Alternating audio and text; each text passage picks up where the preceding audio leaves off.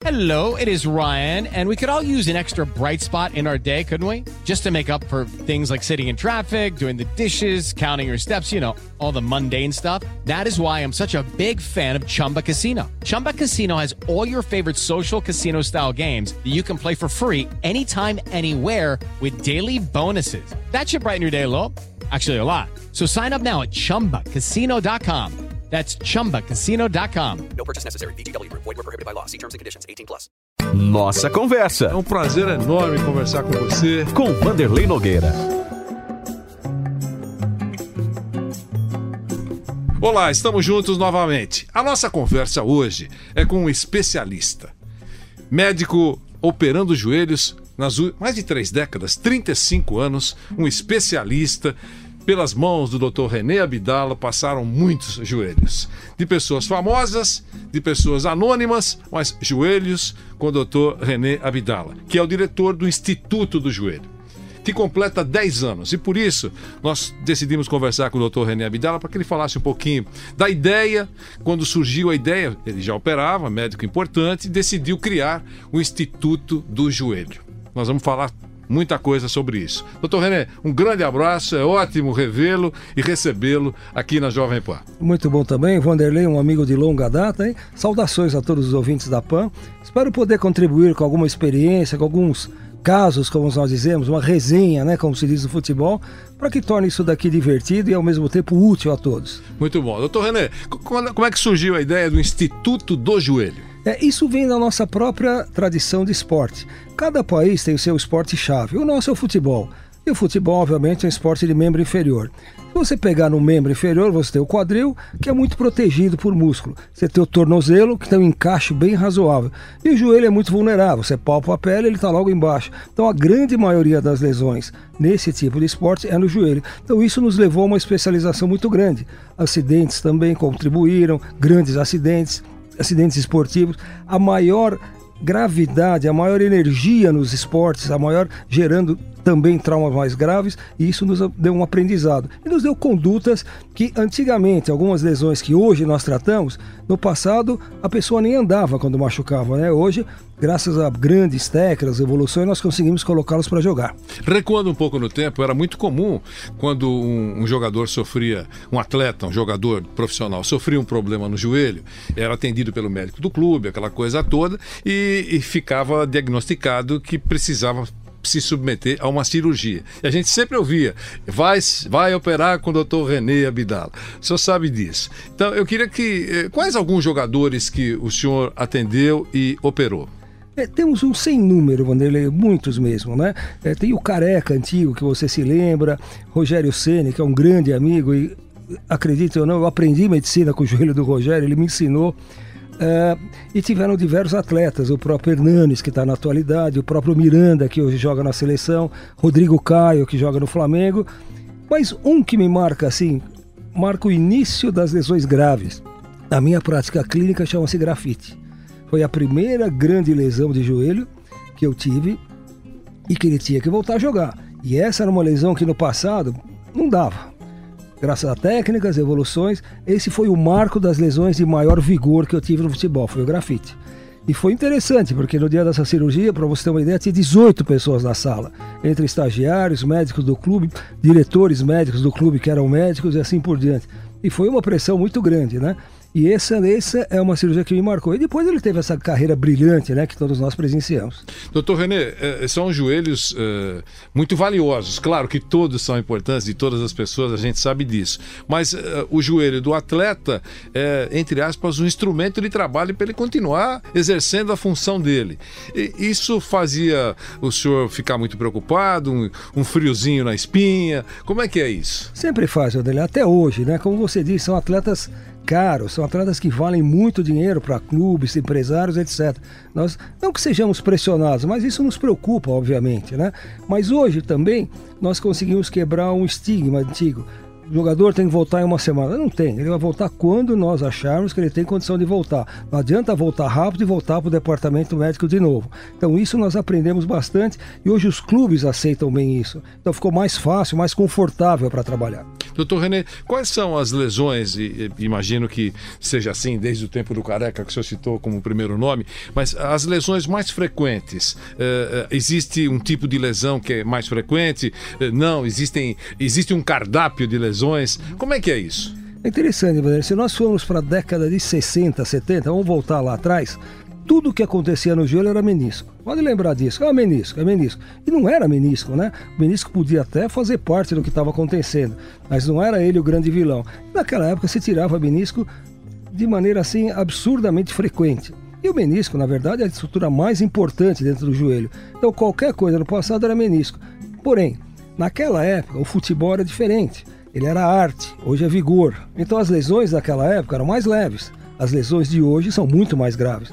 E as lesões mais comuns que ocorrem são as lesões ligamentares, o ligamento cruzado anterior, sem dúvida nenhuma, mais comum, associado ou não a menisco. E hoje em dia você vê fraturas, hoje em dia você vê luxações, ou seja, deslocamento total da articulação. Hoje em dia você vê lesões combinadas que não dá para combinar, mas elas acontecem no esporte e assim por diante. A prevenção é uma forte musculatura? A prevenção hoje é um capítulo à parte na medicina esportiva. Diversas técnicas são utilizadas. Musculatura era o que a gente usava no passado, hoje não. Hoje nós temos recursos, incluindo recursos por computador, recursos que analisam a agilidade, o reflexo do atleta, o jeito de pular, o jeito de cair. Nós podemos corrigir tudo isso antes que aconteça uma lesão. Isso sim é prevenção. Isso tem livro hoje, Prevenção de Lesão do Atleta de Futebol, pra você ter uma ideia. E, e isso é, é, para o atleta. E, e nas outras modalidades? É, é muda muito? É, depende do esporte, né? Se você pegar, por exemplo. Outros joelhos de outras modalidades já, já caíram nas suas mãos. Já. Né? É, na, na nossa estatística funciona assim: futebol, artes marciais, por incrível que pareça, e depois o basquete. É assim Essa que é a nossa funciona. estatística. E o que é mais interessante, que eu acho interessante é, é, enfatizar: criança e adolescente rompem ligamento, criança e adolescente rompem menisco. Impressionante. Eu tenho atleta meu, atletinha operado de 8, 9, 10 anos de ligamento. E alguns operados até duas vezes, três vezes, no espaço de 15 anos mais ou menos. E o retorno é normal? Fica sequelas? O retorno é normal. A gente costuma brincar assim: o joelho tem o que Deus deu, que é o melhor, o pior, que é o machucado, e o que nós arrumamos. Ele fica no intermediário. Mas esse intermediário dá para ele voltar à atividade, como diversos atletas que você viu por aí. E o cidadão comum, doutor? Esse que eu que imagino seja o maior número que o senhor atende. Como é que é? É, é, Quais são as lesões? É, esse é o nosso dia a dia. O dia a né? dia. É o dia a dia, é o chamado esportista de recreação. Você tem o esportista de recreação que faz isso de uma maneira constante. Ah, não, eu jogo bola três vezes por semana, tá bom. E tem outro que acorda no sábado, hoje eu sou jogador de futebol. E todo sábado ele se mata e fica com dor muscular o resto da semana. Esse é o pior, porque esse não tem nenhum preparo. Esse lesa, lesa muito e lesa muita musculatura. E as lesões ligamentares e meniscos também ocorrem nesse tipo de paciente, nesse tipo de atleta. Né? Só que com um grau menor. O vigor deles não é tão grande. Mas a competitividade do esporte aumentou demais. Você vê hoje que Veja um jogo na televisão qualquer que você vê, o atleta pega na bola, você tem dois em cima dele, trombando, dando carrinho. Volta lá para 70, épocas áureas, que o atleta matava a bola no peito, olhava, tal, jogava. Hoje não existe mais isso, né? Então esse choque, esse vigor aumentou muito a frequência de lesão. Homens e mulheres, eh, predomina o homem nesse, tipo de lesão. Eu sei que senhor atende também as mulheres, mas a, a, a- a diferença numérica é muito acentuada? Hoje não. Não? Hoje nós temos um praticamente um equilíbrio. Ainda o homem, claro, tem uma frequência maior, mas hoje, no futebol feminino, eu tive a oportunidade de tratar algumas atletas da seleção brasileira de futebol e as lesões são absolutamente semelhantes à do sexo masculino. Entendi. Doutor René, eh, quando alguém pergunta para o senhor o que, que eu tenho que fazer para não ter lesão de joelho, eh, para o atleta o senhor diz o quê? E para aquele que não é atleta, qual é a recomendação? O atleta é muito mais fácil. Como você citou anteriormente, é o trabalho dele, é o instrumento de trabalho dele. Então, se eu falar, atleta, você tem que fazer fisioterapia 10 horas por dia, ele faz. Mas vou lá para você, Vanderlei, 10 horas por dia você não vai, você tem que trabalhar, você tem a sua vida. Então, a orientação para o atleta é mais fácil. Ele fica num departamento médico, estruturado com uma fisioterapia e Vale aqui abrir um parênteses, a fisioterapia no Brasil é uma das melhores do mundo, podem acreditar nisso, eu tive a oportunidade de conhecer outros locais, então ele está mais é, bem orientado. Aquele atleta de recreação, a palavra-chave chama-se orientação. Não pode acordar de manhã e falar, hoje eu sou um jogador de futebol. Não, calma. Primeiro você vai, é, passe por uma avaliação médica, eu acho interessante, passe por uma avaliação muscular, interessante, é, veja se você não está com sobrepeso, se não tem que diminuir o peso antes, preparar um grupo muscular para daí com segurança. Né? Mas o que nós vemos hoje não é nada disso. O cara vai lá, joga bola, é sobrepeso, calma, vai no churrasco, bebe e volta para casa e fica mancando. tudo pressionando o joelho, fica, né? Fica, fica tudo pressionando o joelho. Volta para casa mancando. O senhor conversava comigo antes da gente começar essa conversa aqui, essa nossa conversa. É, como é que é esse negócio? A, a, mulher pega no pé, né? Quando o cara estoura o joelho. É, isso é interessante na prática clínica. Normalmente eles vêm mancando, ou de muleta, ou de cadeira de roda, cabisbaixo, e a mulher atrás. A mulher senta, no que você examina, ela só está de olho. Você examina, olha, você rompeu o teu ligamento, você vai ter que operar. Aí a gente dá uma puxadinha. Você vê, em vez de ele ficar com você em casa, eu falei para ele, não era para sair. Aí começa, aí desemburra, aí, aí, acaba com a vida do sujeito de vez. Né? Aí eles conscientizam que não tá bom mesmo. Qual é o período médio de recuperação, doutor?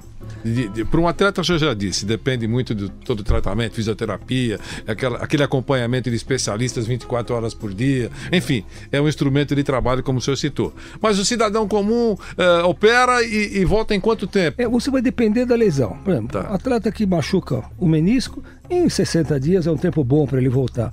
Já se rompeu o ligamento cruzado, em torno de seis meses se romper outros ligamentos, que nós chamamos periféricos, são da parte externa e da parte interna, 8 a 9 meses. Vai depender muito. E, esse é o caso mais grave? São os piores, são os piores. Mas hoje nós temos recursos, né? A grande maioria desses ligamentos, vamos voltar para o capítulo ligamento, é, eles não são muito difíceis de você conseguir reconstruí-los suturando. Você tem que substituí-los por uma parte de tendão do próprio paciente. É o enxerto que nós chamamos de autólogo, né? É do próprio homólogo, que é o do próprio paciente. A partir de um tempo para cá, nós temos outros recursos. Né? Imagine que eu lesei meu cruzado anterior, meu cruzado posterior e meu ligamento colateral. Pô, se eu vou ficar tirando enxerto dessa perna, vai ter que tirar da outra perna, é muita coisa.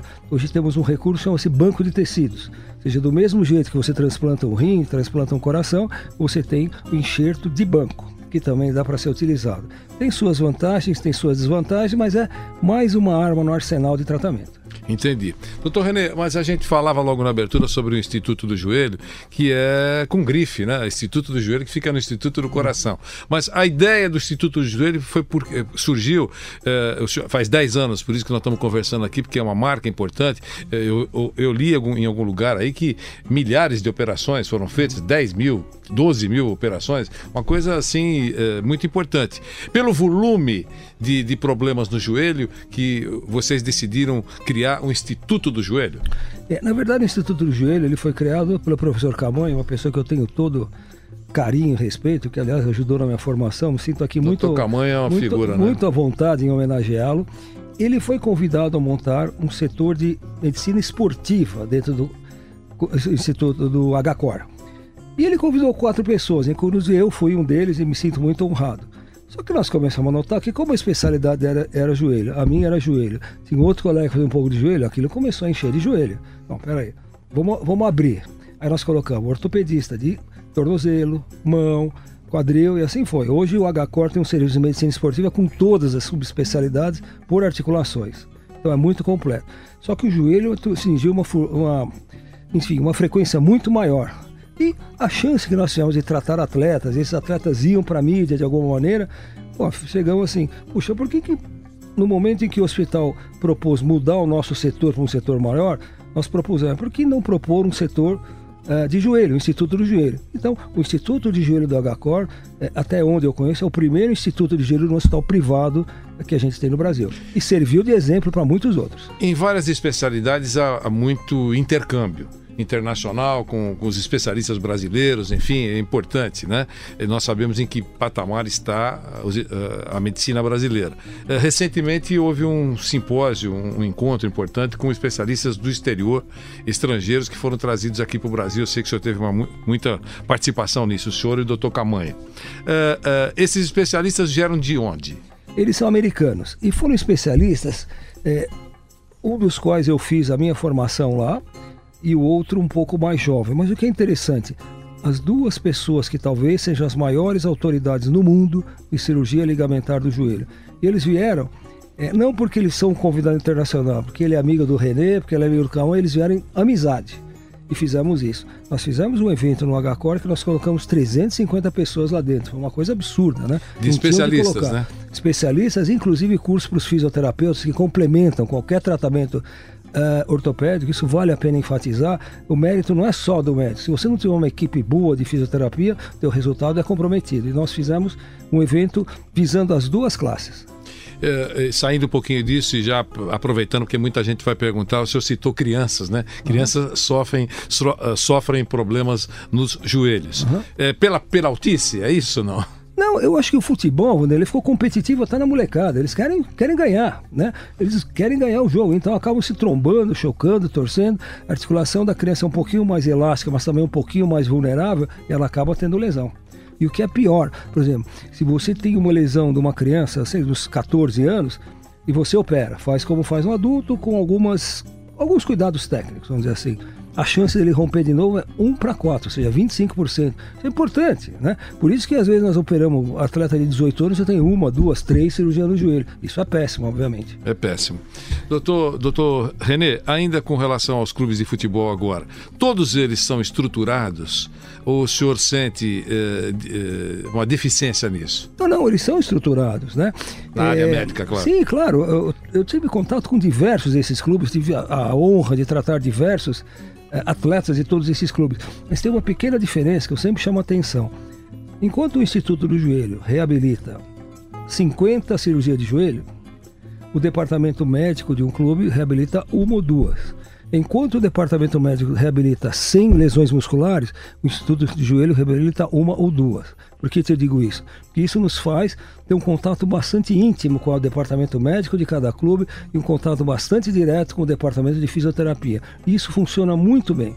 Esse, esse talvez seja grande avanço que nós tivemos, aprender a trabalhar com o departamento médico, sobretudo com o fisioterapeuta. Doutor, 35 anos operando. 35 anos, né? Eu não sei se o senhor opera todo dia, opera todo dia, nem, nem todo dia, né? Não, não, duas vezes por semana. Duas vezes por semana. Tem ideia, doutor, quantas cirurgias o senhor fez? Poderia, eu posso te dar números que vão parecer até mentirosos, mas eu juro para você que são verdadeiros. Eu acredito. Na época áurea, é, nós tivemos muita coisa no setor de saúde, muita dificuldade, isso foi decrescendo o número de cirurgia. Mas na minha época áurea, de uns 8, 10 anos atrás, eram em média 650 cirurgias por ano ligamento eram 200, 220 por ano. Era muita coisa. Né? O que aconteceu? Graças a um trabalho que eu me orgulho de ter participado, nós formamos muita gente. Então, muitos desses pacientes têm outros profissionais altamente gabaritados, então isso diluiu um pouco. Né? Então, diminuiu um pouco esse movimento tão grande, mas as lesões continuam acontecendo. Legal. Doutor, mais uma vez quero dizer que foi ótimo conversar com o senhor. Faltou dizer alguma coisa? Só quer dizer acho uma... que não. Não, acho que nós já contamos algumas histórias é... aqui, né? Da sua passagem e da sua importância operando os joelhos. Quero agradecer mais uma vez. A gente ficou sabendo aí que é, é, é um, é um, um, ponto do corpo extremamente importante Sim. para aqueles que usam o corpo para praticar para prática esportiva, é o ganha-pão e para aqueles que trabalham em outras, outras atividades, mas precisam do joelho para valer, para se locomover. Foi ótimo conversar com o senhor, doutor. Maravilha, Vanderlei. Estamos sempre à disposição quando quiser. Vamos tomar café junto de novo. De novo. Muito obrigado ao doutor René Abdala, ortopedista, cirurgião importante e diretor do Instituto do Joelho. Essa foi a nossa conversa. Até a próxima. Nossa conversa. Mais uma vez agradeço a sua presença nessa nossa conversa. Com Vanderlei Nogueira.